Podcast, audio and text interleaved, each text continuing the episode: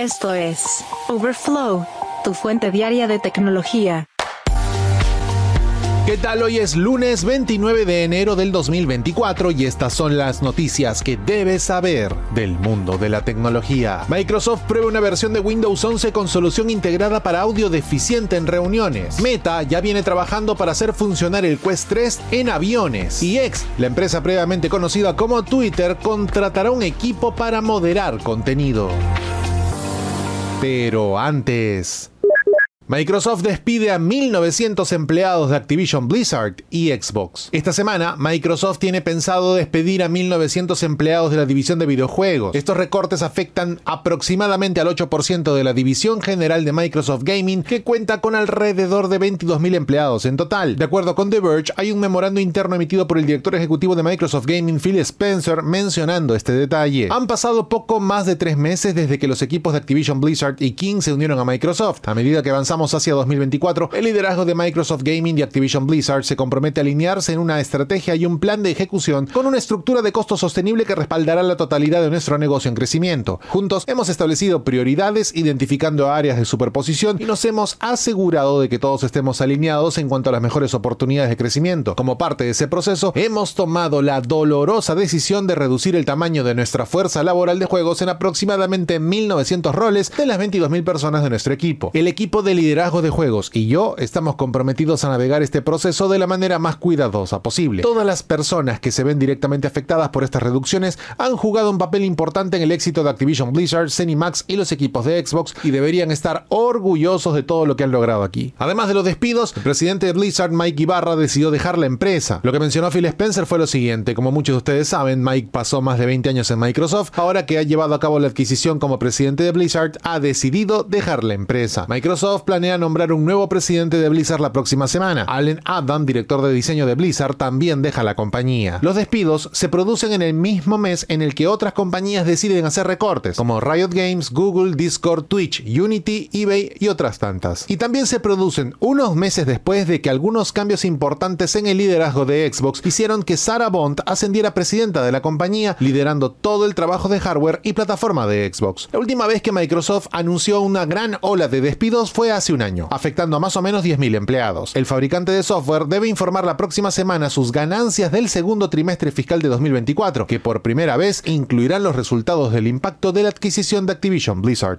Y ya que hablamos de Microsoft, la empresa lanzó una nueva versión de prueba en Canary para Windows que lleva la función Voice Clarify de la compañía, que anteriormente solo funcionaba en dispositivos Surface, y las lleva a todas las máquinas con Windows, incluyendo algunas que utilizan procesador ARM. La compañía mencionó en un comunicado que la función utiliza modelos de IA de baja complejidad para filtrar el ruido de fondo, el eco y la reverberación en tiempo real. Si Voice Clarify funciona lo suficientemente bien, su mejor caso de uso obvio es hacer que las reuniones en Zoom o Teams sean menos insoportables Microsoft mencionó que los juegos de PC también pueden usar esta función de chat de voz, donde nuevamente se usará inteligencia artificial para suprimir el ruido de fondo no deseado. Esta nueva compilación también brinda acceso inmediato a fotos y capturas de pantalla desde dispositivos Android conectados y un nuevo procedimiento de configuración de Windows que, según la compañía, tiene un diseño mucho más limpio y moderno. También agrega la actualización de 80 gigabits por segundo a USB 4 y Meta está trabajando para que el headset Quest funcione en vehículos en movimiento. De acuerdo con publicaciones en X, la empresa previamente conocida como Twitter, se muestra el uso de Quest en un avión. Sin embargo, no se puede utilizar porque la interfaz no encaja y se aleja. En respuesta a esta publicación, el CTO de Meta, Andrew Bosworth, mencionó de que Meta ya estaba trabajando en ello. Ahora, ¿por qué es importante este tema? Pues la gente suele pensar que los sistemas de seguimiento de adentro hacia afuera, sin marcadores en headsets, gafas y controladores de seguimiento automático, solo utilizan las cámaras. Pero en este caso no es así. Estos sistemas dependen igualmente de la unidad de medida inercial, un chip que contiene un pequeño acelerómetro y un giroscopio. Si bien las cámaras suelen funcionar en hercios a 30 o 60, esta unidad de medida inercial suele proporcionar actualizaciones alrededor de los 1000 Hz, lo que permite una latencia mucho menor. Sin embargo, esta unidad no puede detectar un movimiento absoluto, al menos no directamente. El acelerómetro de la unidad de medida inercial detecta la aceleración relativa a la gravedad y se puede tomar tomar la integral de la aceleración en el tiempo para obtener la velocidad. Y si luego tomas la integral de esos valores de velocidad a lo largo del tiempo, obtienes el desplazamiento desde la posición original. A todo esto se le llama navegación a estima. De momento a momento, así es como cada headset y controlador se rastrea a sí mismo, y el componente óptico como las cámaras o las estaciones base láser solo se utilizan para corregir el error acumulativo causado por el ruido de los datos en esta unidad de medida inercial. Pero en un vehículo en movimiento, como un avión, el acelerómetro captará la aceleración del propio vehículo, pensando que es la aceleración del headset, lo que da como resultado el cambio posicional repentino y rápido que justamente ha sido reportado. Alternativamente, Meta podría estar trabajando para hacer que el seguimiento posicional funcione de alguna manera en vehículos en movimiento, tal vez ordenando al sistema que dependa completamente de las imágenes de la cámara e ignorando la unidad de medida inercial. El año pasado, Meta demostró un proyecto de investigación que hacía que un Quest Pro funcionara en un BMW en movimiento, pero esto implica la interfaz con la unidad de medida inercial a bordo del propio auto. Mientras tanto, Apple Vision Pro tiene el modo de viaje en avión y también se ha comercializado este caso de uso, pero actualmente se desconoce qué hace exactamente el modo de viaje de Apple. La marca de la manzana solo ha mencionado que estabiliza las imágenes. Vamos a ver cómo evoluciona el formato si es que pretende ser popular durante los viajes.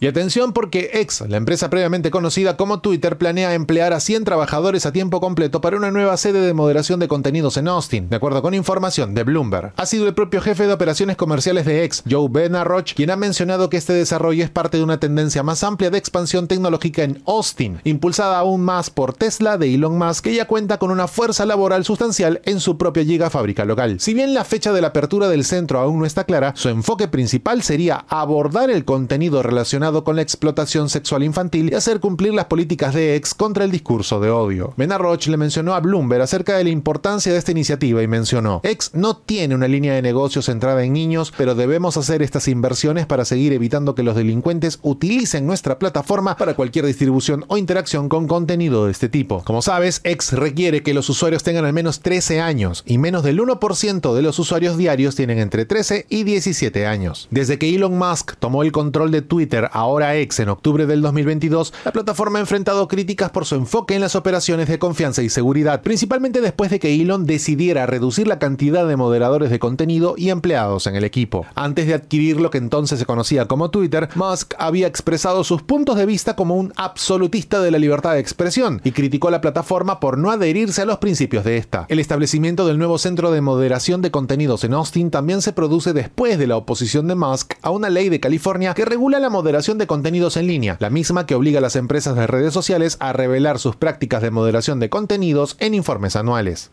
y la empresa Fossil ha decidido dejar de lado los relojes inteligentes. Anunciaron hace poco que abandonarían el negocio y redirigirían los recursos a productos menos inteligentes. La empresa ha sido uno de los fabricantes más prolíficos de relojes inteligentes Wear OS a lo largo de estos años y su ausencia dejará un gran vacío en el mercado. De acuerdo con Amanda Castelli, portavoz de Fossil ante The Verge, a medida que el panorama de los relojes inteligentes ha evolucionado significativamente en los últimos años, hemos tomado la decisión estratégica de salir del negocio. Fossil Group está redirigiendo recursos para respaldar la fortaleza principal y segmentos principales del negocio, los mismos que continúan brindándonos sólidas oportunidades de crecimiento, el diseño y la distribución de interesantes relojes, joyas y artículos de cuero tradicionales bajo nuestras propias marcas y también con marcas autorizadas. ¿Qué impacto tiene esto? Básicamente el Fossil Gen 6, que se lanzó por primera vez en 2021, sería el último reloj inteligente de la marca. Sin embargo, Castelli mencionó que la compañía continuará manteniendo actualizados los relojes Wear OS existentes, al menos durante los próximos años.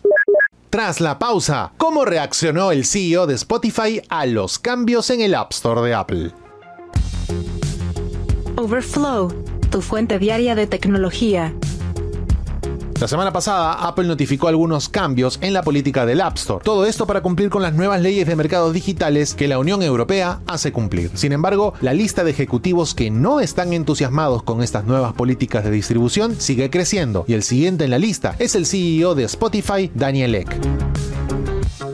El creador de la plataforma de streaming mencionó en una publicación en X que los cambios de Apple representan un nuevo punto bajo, incluso para ellos. Esto se produjo después de que Spotify emitiese un comunicado criticando al fabricante del iPhone por actuar como si no creyeran que las reglas se aplican a ellos. El post de Ek menciona, después de sentarme con nuestro equipo legal para analizar la letra pequeña del anuncio de Apple, que es, en el mejor de los casos, vaga y engañosa, quería compartir mis pensamientos. Si bien Apple se ha portado mal durante años, lo que hicieron ayer representa un nuevo punto bajo. Apple anunció que por primera vez permitirá a los desarrolladores crear y distribuir aplicaciones en mercados de terceros una vez que se lance iOS 17.4. Los cambios solo entrarán en vigor en la Unión Europea, la misma que ha obligado a Apple a cumplir con la ley de mercados digitales, una ley destinada a limitar el control de los gigantes tecnológicos sobre la economía digital. Si bien esto puede sonar como una victoria para desarrolladores de apps, ya que podría abrir más canales de distribución, muchos se quejan de que Apple no solo mantendrá el control sobre qué mercados de terceros terminarán en el sistema, sino que también podrá cobrar tarifas por descargas en esos otros mercados. Daniel Ek mencionó que la reacción de Apple a la ley de mercados digitales es una clase magistral de distorsión. Según los nuevos cambios de Apple, las aplicaciones con más de un millón de descargas deberán pagar una tarifa de tecnología básica por cada primera instalación anual por año. Eso coloca una aplicación como Spotify, que de acuerdo con NEC tiene más de 100 millones de descargas en la Unión Europea, en una situación insostenible porque aumenta drásticamente el costo de adquirir nuevos clientes. En un comunicado, Spotify describió la tarifa como extorsión simple y llanamente. La compañía mencionó que la tarifa probablemente perjudicará a los desarrolladores, a las posibles empresas emergentes y a aquellos que ofrecen aplicaciones gratuitas que tal vez no tengan los fondos para pagarle a Apple, especialmente si su aplicación de repente se vuelve viral. Esto significa que incluso una empresa multimillonaria como Spotify, de acuerdo con Nick, tendrá que seguir con el status quo para seguir siendo rentable. Para darles la contra, Apple mencionó en un comunicado que busca apoyar a los desarrolladores, incluyendo Spotify, a la que reconoció como la aplicación de música en streaming más exitosa del mundo. De acuerdo con portavoces de Apple a medios, los cambios que estamos compartiendo para las aplicaciones en la Unión Europea dan a los desarrolladores opciones, con nuevas mejoras para distribuir aplicaciones iOS y procesar pagos. Cada desarrollador puede optar por permanecer en los mismos términos vigentes hoy, y bajo los nuevos términos, más del 99% de los desarrolladores pagarían lo mismo o menos a Apple. Sin embargo, el CEO de Spotify tiene ideas contrarias y mencionó que el cambio de la App Store de Apple no solo no alcanza ese ideal, sino que se burla del espíritu de la ley y de los legisladores que le escribieron. Eck espera que la Unión Europea reconozca esto exactamente como es y se mantenga firme, que no permita que su trabajo a lo largo de estos años sea en vano.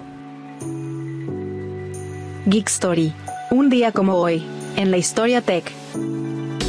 Y un día como hoy, 29 de enero, pero del año 1886, Carl Benz patentó el primer automóvil exitoso impulsado por gasolina. Este acontecimiento histórico marcó un hito fundamental en el mundo del transporte y sentó las bases para la industria automotriz moderna. Carl Benz, un ingeniero alemán, no solo patentó el vehículo, sino que también fundó la compañía Mercedes-Benz, que se convertiría en una de las marcas de autos más reconocidas y prestigiosas a nivel mundial. El automóvil de Carl Benz estaba equipado con un motor de combustión interna alimentado por gasolina, lo que representaba una innovación revolucionaria en comparación con los medios de transporte anteriores, como carruajes tirados por caballos. Esta invención no solo proporcionó una forma más eficiente de moverse, sino que también abrió el camino para el desarrollo y la evolución continua de la industria automotriz, transformando la movilidad y la vida cotidiana de las personas en todo el mundo.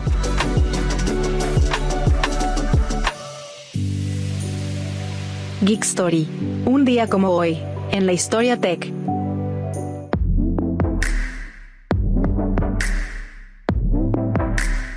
Hasta aquí la edición de Overflow de hoy, lunes 29 de enero del 2024. Muchas gracias por acompañarnos. Recuerda suscribirte a este podcast para que a diario recibas notificaciones sobre las noticias tecnológicas más importantes del mundo.